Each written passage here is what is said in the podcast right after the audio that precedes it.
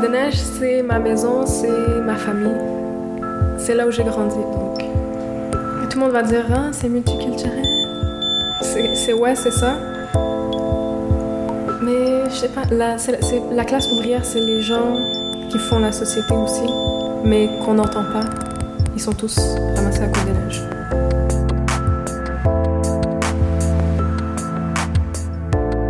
Je m'appelle Geneviève Morissette, j'ai 42 ans. Je suis présentement au Parc End, à Côte-des-Neiges, un endroit que je suis déménagée il y a 4 ans. J'y ai trouvé une recherche, une recherche culturelle assez familiale, assez importante. Avant, j'ai habité toujours au centre-ville de Montréal, comme Plateau et tout ça. Et je trouve qu'à Côte-des-Neiges, j'ai trouvé une qualité de vie qui est surprenante. Euh, pourtant, on dit l'inverse quand on est au centre-ville, mais pourtant, moi, je trouve que c'est vraiment cool.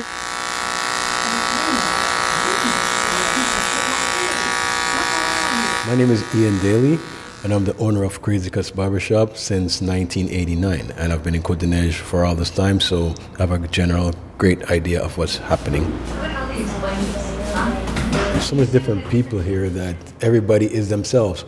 One day I was walking on the corner of Victoria and Plamondon, and on one side of the street there were four Muslim gentlemen in their Muslim robes. On the other side of the street, same street, different intersection, there were four Jewish men, Hasidic Jews, with their hats and their religious attire, and it just moved so flow. You couldn't say it's a Jewish uh, you couldn't say it's a Jewish neighborhood. You couldn't say it was a Muslim neighborhood. It was just a neighborhood of cultures. If you sit in my window and just look outside for like an hour, you'll see a Jewish kid and a black kid walking down the street together. You'll see a Sri Lankan and an Indian and Filipino walking on the street, kids playing. It's so cool, you know? Je suis français, je viens de Lyon, je suis ingénieur informaticien, donc euh, j'arrive à Montréal en tant qu'expatrié avec toute ma petite famille, euh, mon petit clan, euh, et ma petite femme. Et là, on vient d'arriver sur Côte des Neiges il y a deux semaines. Si vous voulez, Côte des Neiges, c'est le monde, en fait, c'est un petit monde en fait, où on rencontre toute population, c'est-à-dire que ce soit d'origine black, hispanique, arabe, jamais vu de tout ça depuis que je suis arrivé sur Côte des Neiges. Et ça qui me plaît surtout bien Côte des Neiges. Je m'appelle Sandy. Euh, j'habite à Côte-des-Neiges, ça fait presque trois ans. En fait, j'habitais juste dans le coin ici et j'ai déménagé, je suis toujours dans le coin. Mais euh, j'ai vraiment en fait insisté pour que je reste ici à Côte-des-Neiges parce que vraiment, euh, j'aime énormément, surtout le parc. Tout est près de chez moi en fait. Il n'y a pas que la proximité, il y a aussi, comment dire, le fait d'être entouré par plusieurs ethnies, comme on dit. Parce que moi, déjà, je suis d'origine maghrébine. Je suis maghrébine. Et du coup, euh, on trouve ici euh, des, hindous. Euh, enfin, je sais pas, il y, a plein de, de, personnes ici. Et voilà, on n'est pas, on n'est pas genre marginalisé. C'est ce que je voulais dire en fait.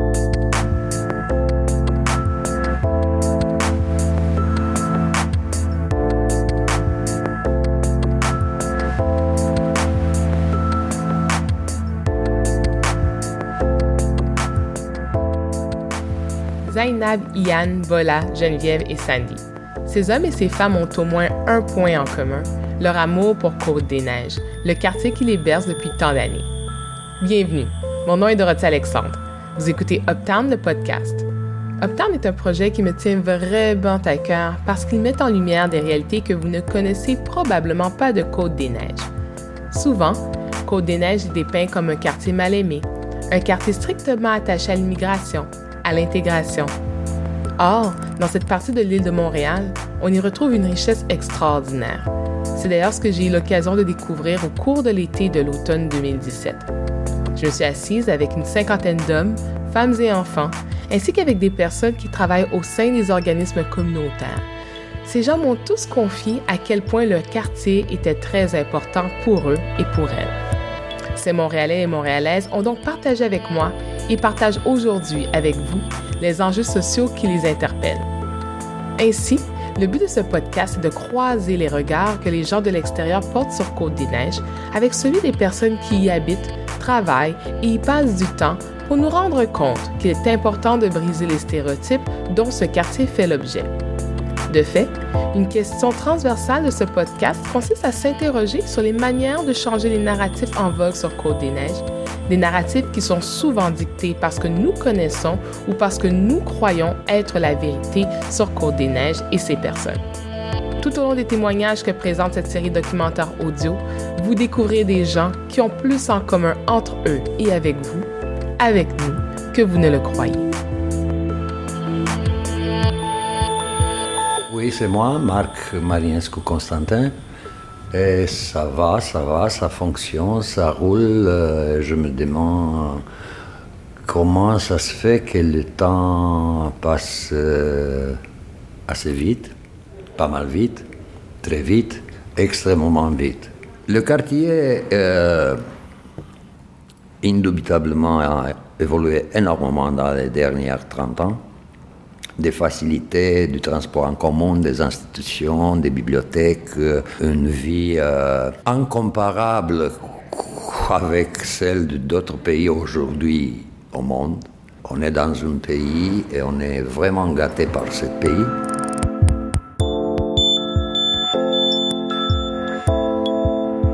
Le quartier Côte-des-Neiges peut en effet se vanter d'avoir sur son territoire l'Université de Montréal et ses écoles affiliées, le Collège Jean Brébeuf, l'hôpital Sainte-Justine, l'hôpital Général Juif et neuf stations de métro. Quant à l'oratoire Saint-Joseph, il s'agit de l'emblème de la richesse culturelle de ce quartier qui vibre au rythme des 97 000 personnes qui y résident. D'autres chiffres sont quand même intéressants à noter. 52,6% de la population sont des femmes et le plus important groupe de cette population est âgé de 20 à 34 ans, en raison notamment de la présence des écoles sur ce territoire. Alors, j'ai voulu savoir, euh, lorsque j'ai rencontré M. Marinescu, qu'est-ce qui a été le plus marquant pour lui à son arrivée dans le quartier il y a plus de 30 ans? D'abord, euh, euh, qu'est-ce que ça m'a choqué, moi positivement? La foule, les gens. Je voyais partout toutes les couleurs du monde. Mais vraiment, euh, souvent, je me disais, ben, ça c'est Afrique, ça c'est euh, Amérique du Sud, ça c'est Europe, ça c'est, ça c'est, ça c'est. Mais c'est toujours euh, que je dis que on a des droits et des libertés on a même une charte de droits et libertés. C'est qu'est-ce que j'ai acheté dix jours, deux semaines après que je suis arrivé ici, dans un vent de garage. J'ai trouvé la charte de droits et libertés euh, couleur, imprimée, encadrée, et je l'ai acheté, je l'ai mis dans mon salon. Et je l'ai lu quelques fois, au complet. Quand il nous raconte son histoire d'immigration, on comprend pourquoi ce document avait une signification particulière pour lui.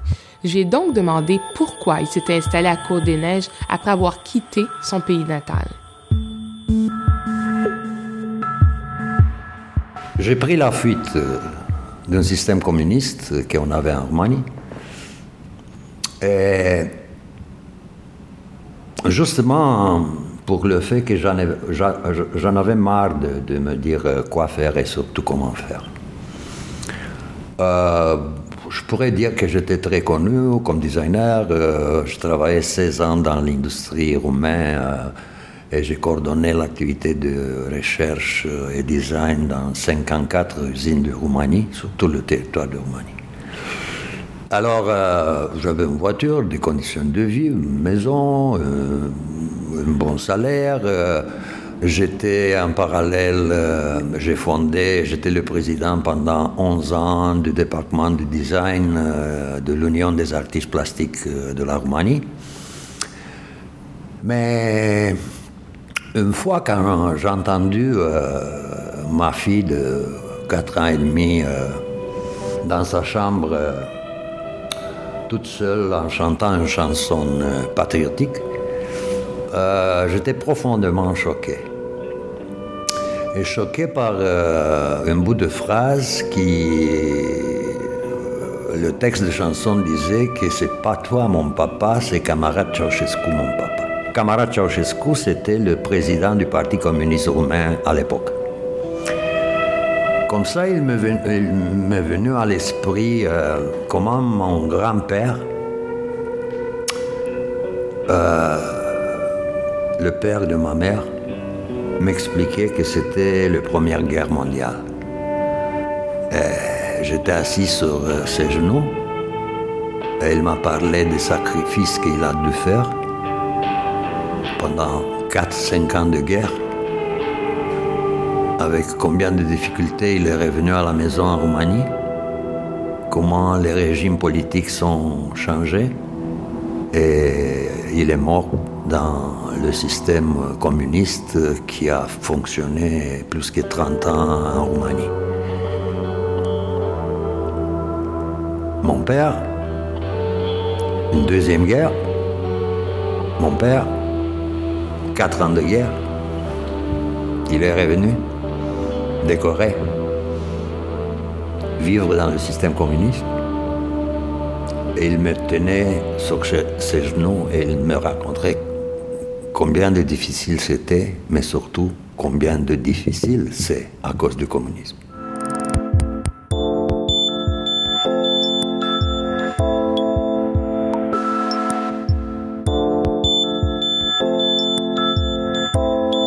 Les vivres pour manger, euh, pas d'eau potable toujours, pas d'eau chaude, euh, pas de lumière, de courant électrique. euh, C'était le calvaire.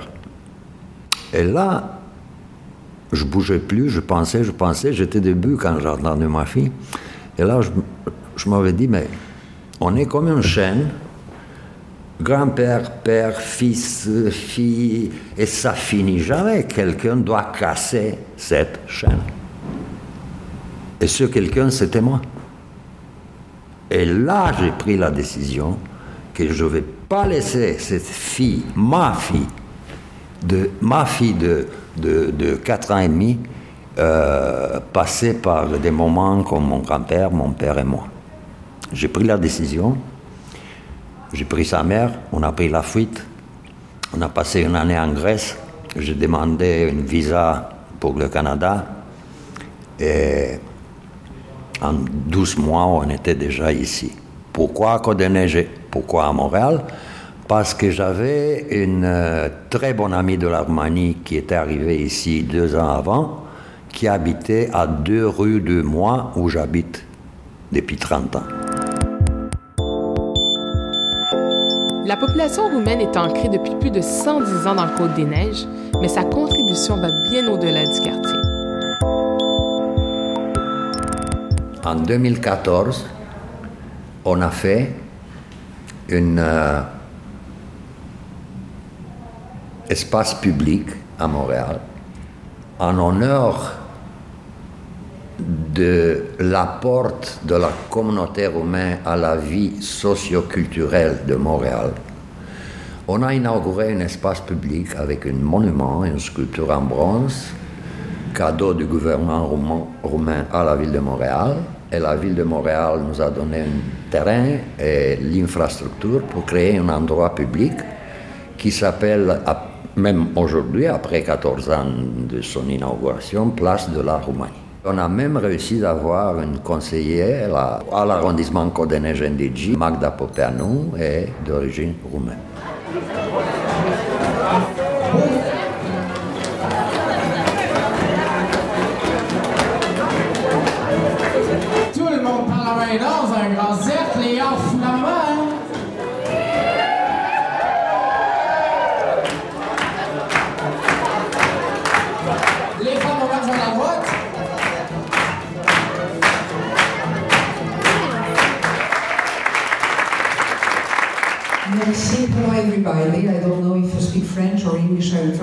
Best. If you know, I will speak in Romanian.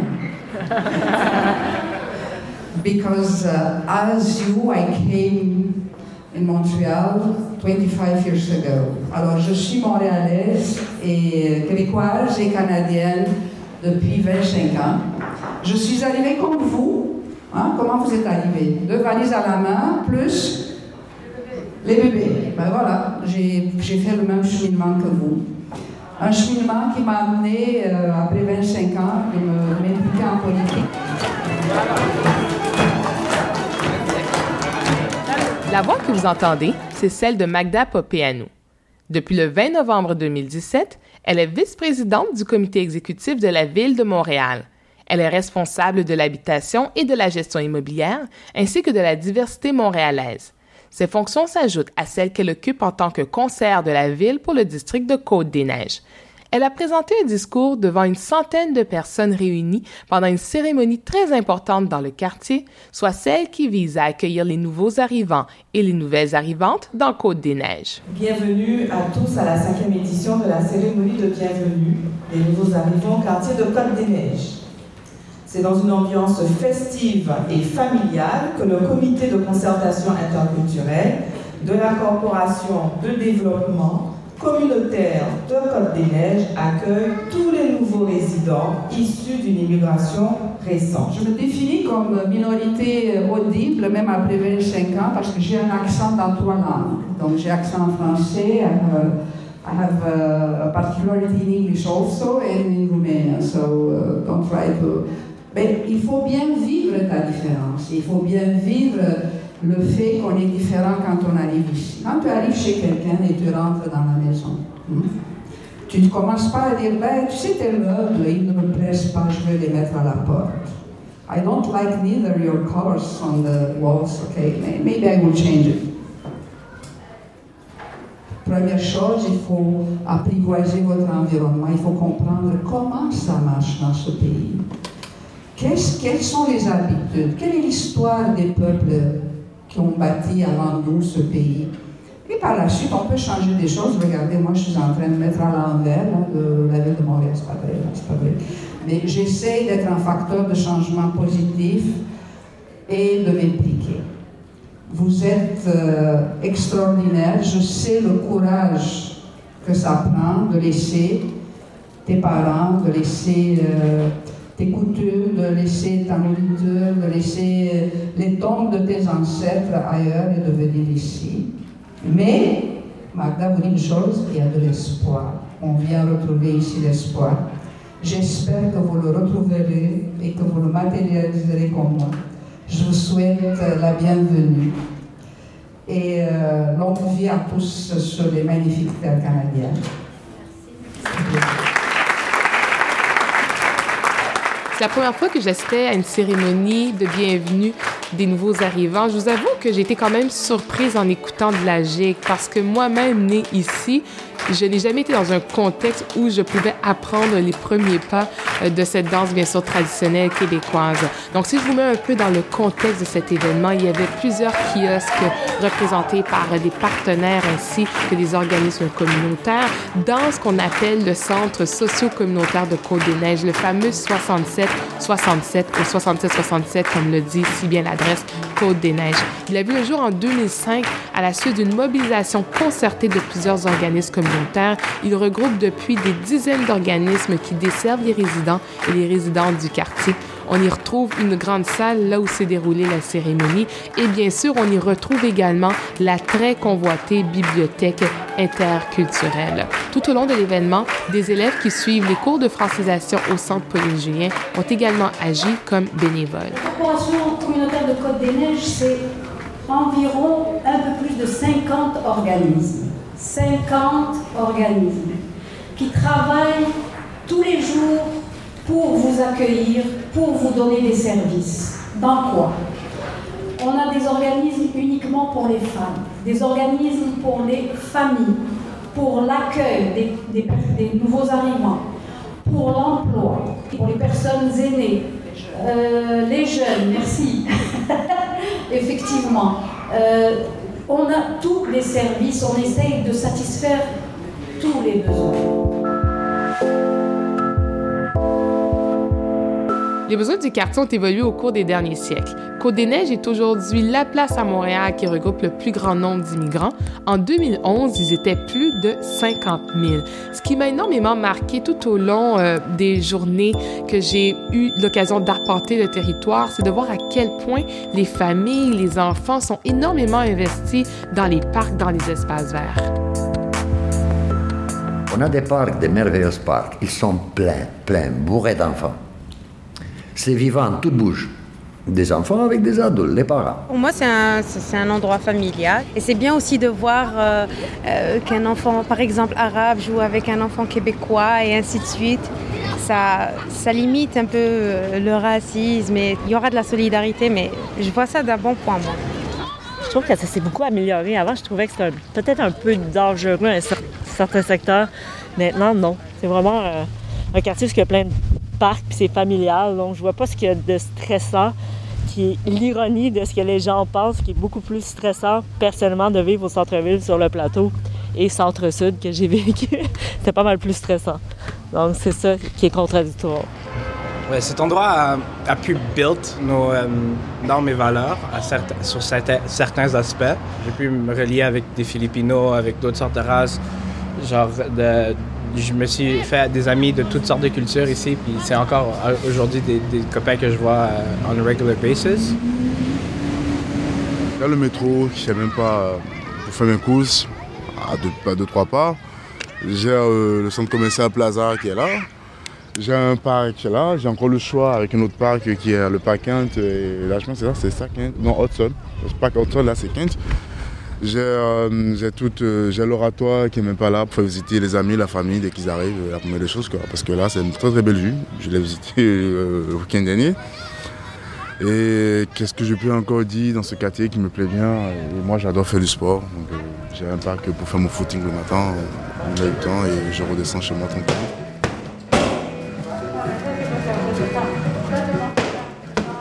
Thank God for every single buddy here and everybody single buddy at Kent Park. Uh, they just make my day day better. Who was the old Jackson? He wasn't open, open minded, and he always kept everything to himself. And whenever he has problems, like I said, he's he's not ready to express his feelings to everyone. So always keeping to myself, and I was arrogant too at that time. The first person who told me all these things was my coach. He's telling me all these mistakes I was doing, and everything he was saying it was right. So then I started changing, and then it's it started happening. Positive vibes started coming back, and yes, I thank him after that. It saved my life just the way I, I think about life. If I didn't meet my coach back then, I didn't know where I w- what I would be today, because I was like leading onto a very bad path. So maybe uh, give us one or two examples of how, in a concrete manner, that coach, you know, changed your life. uh, I'll say how would I start from uh, Park Kent. People used to always come to me, you're always saying hi, but uh, I wouldn't like respect them back because I just didn't understand this, this feeling, right?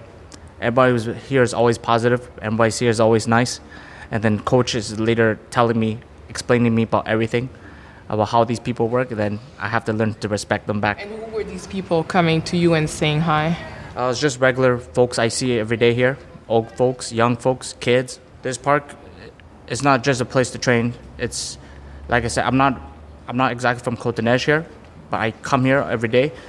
It's part of my lifestyle. I come here to train. I come to talk around the, the folks living around here, come around talking around the residents, and they treat me treat me like I belong here.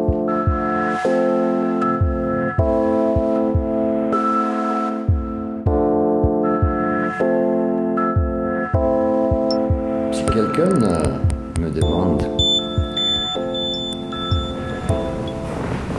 quel est l'endroit où tu aimes te promener souvent à Côte-des-Neiges, pour moi c'est simple parce que j'ai fait ça depuis 30 ans. Ça a l'air euh, peut-être bizarre, mais peut-être que moi je suis bizarre. Est-ce que quelqu'un a le droit d'être bizarre? Évidemment. C'est le cimetière Côte-des-Neiges et Notre-Dame de Grâce. Pourquoi? Parce que je, en visitant plusieurs fois cette vaste cimetière, en effet les trois, Notre-Dame de Grâce, Côte-des-Neiges, euh, Mont-Royal, j'ai énormément. Et l'atmosphère, c'était paisible. J'entendais la silence. j'avais le temps de parler avec moi-même. J'avais le temps de parler avec l'histoire. J'avais le temps de parler avec les gens qui étaient photographiés sur les croix. J'avais le temps de voir des, robes d'époque de madame, ça fait 150 ans. Euh, j'avais le temps de, de, perdre une larme pour un bébé de six mois qui était enterré là-bas. Euh, je me recueillis à plusieurs tombes de plusieurs amis d'origine roumaine qui sont enterrés là-bas. Et j'ai toujours euh, le cendre de ma femme, la mère d'Anna, ma fille, que je veux trouver un coin dans ce cimetière pour, euh, pour l'enterrer. Je ne l'ai pas trouvé encore parce que je n'ai pas vu tout. Je continue à visiter.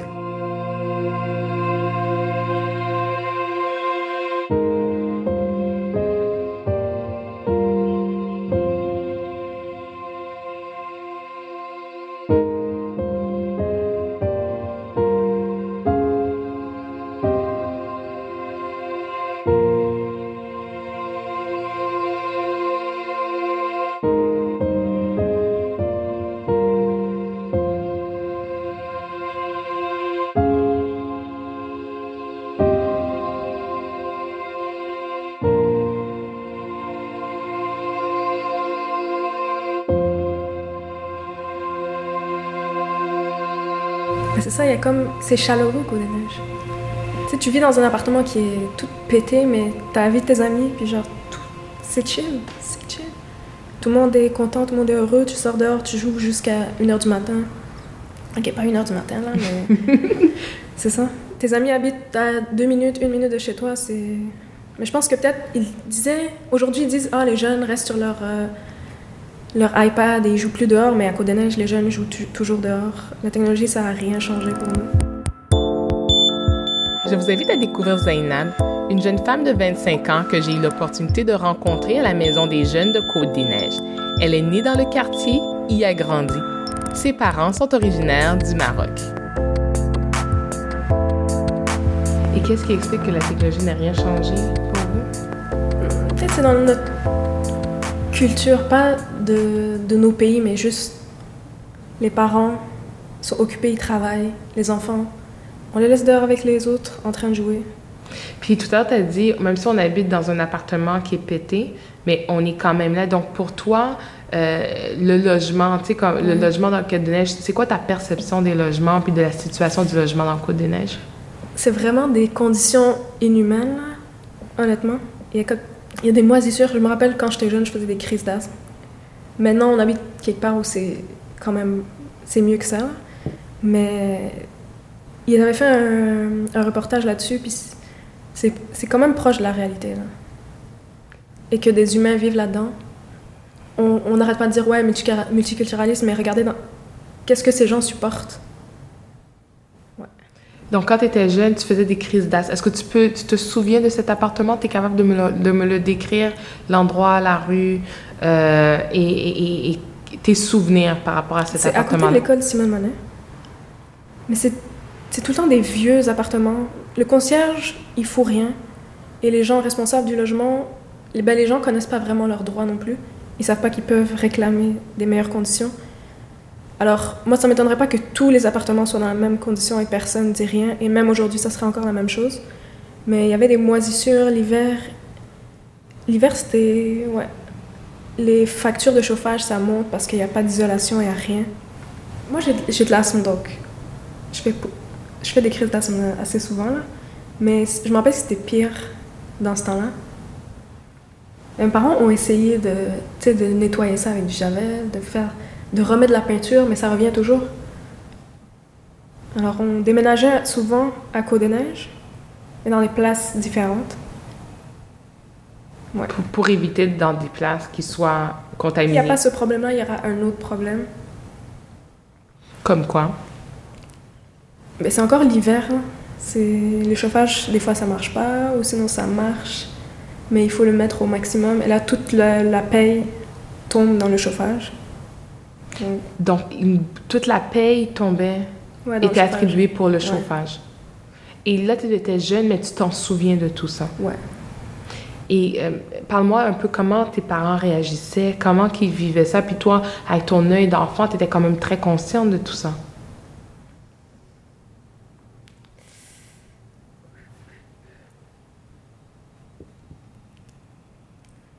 Je pense qu'on est tous conscients de ça, jusqu'au moment où on est adulte. Puis là, on se dit, je sais pas pourquoi je vais émotionnelle. Est-ce qu'on peut couper? Pas trop.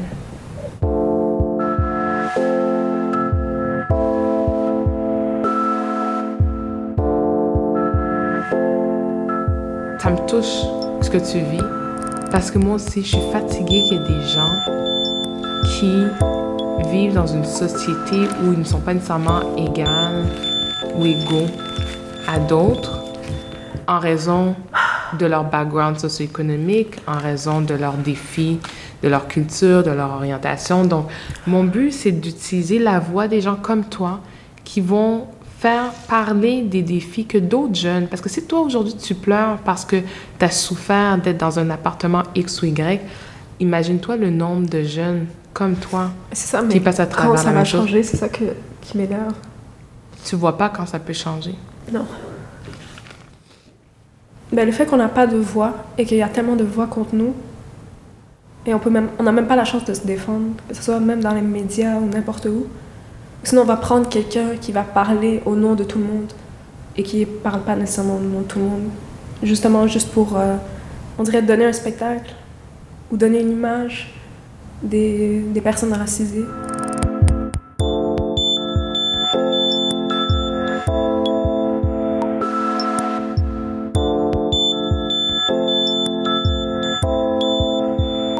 La dure réalité que vient de nous partager Zainab n'est pas singulière. C'est celle de centaines de personnes qui font face à des problèmes d'insalubrité dans leur logement à Côte-des-Neiges. Au deuxième épisode, nous poursuivrons cette conversation avec cette jeune femme et nous scruterons les frontières visibles et invisibles qui touchent une partie de la population de ce quartier montréalais.